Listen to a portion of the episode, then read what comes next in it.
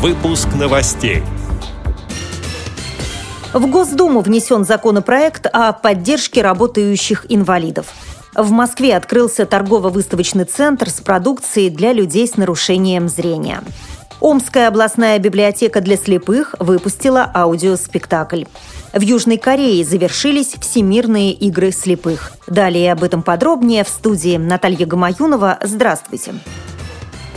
Члены Комитета Госдумы по труду, социальной политике и делам ветеранов внесли на рассмотрение Нижней Палаты законопроект о поддержке занятости людей с ограниченными возможностями здоровья.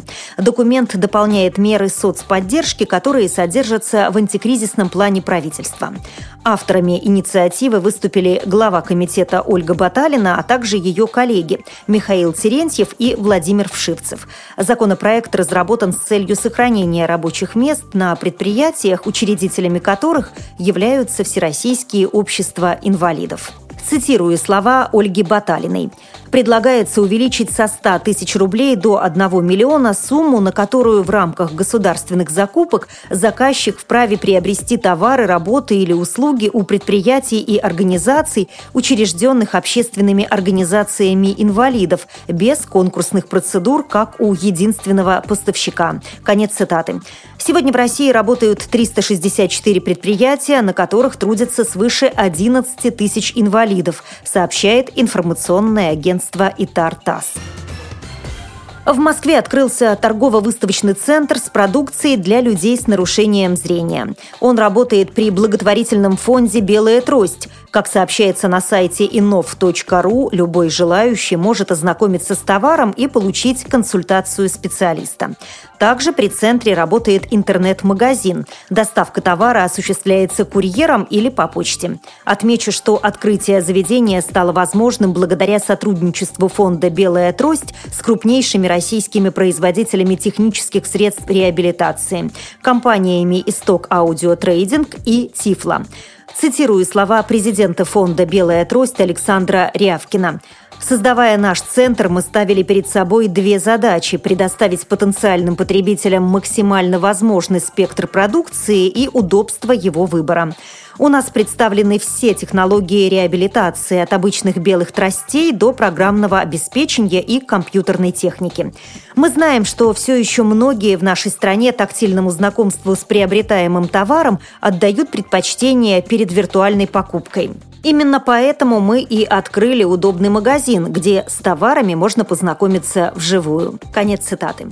Торгово-выставочный центр находится по адресу Малая Дмитровка, дом 29, строение 3. Время работы с понедельника по субботу с 9 до 19.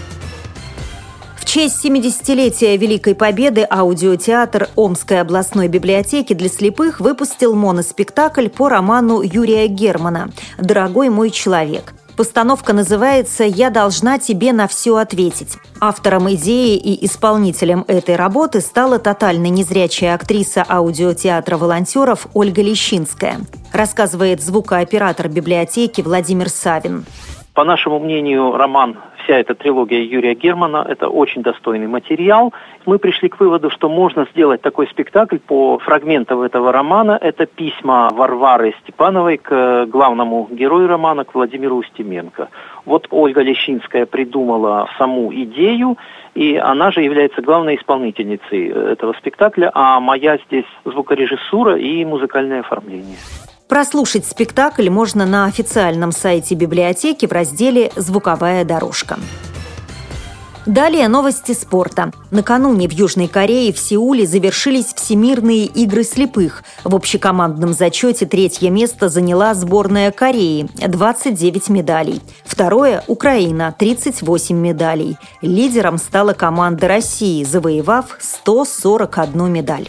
С этими и другими новостями вы можете познакомиться на сайте Радио ВОЗ. Мы будем рады рассказать о событиях в вашем регионе. Пишите нам по адресу новости собака ру. А я желаю вам всего доброго и до встречи.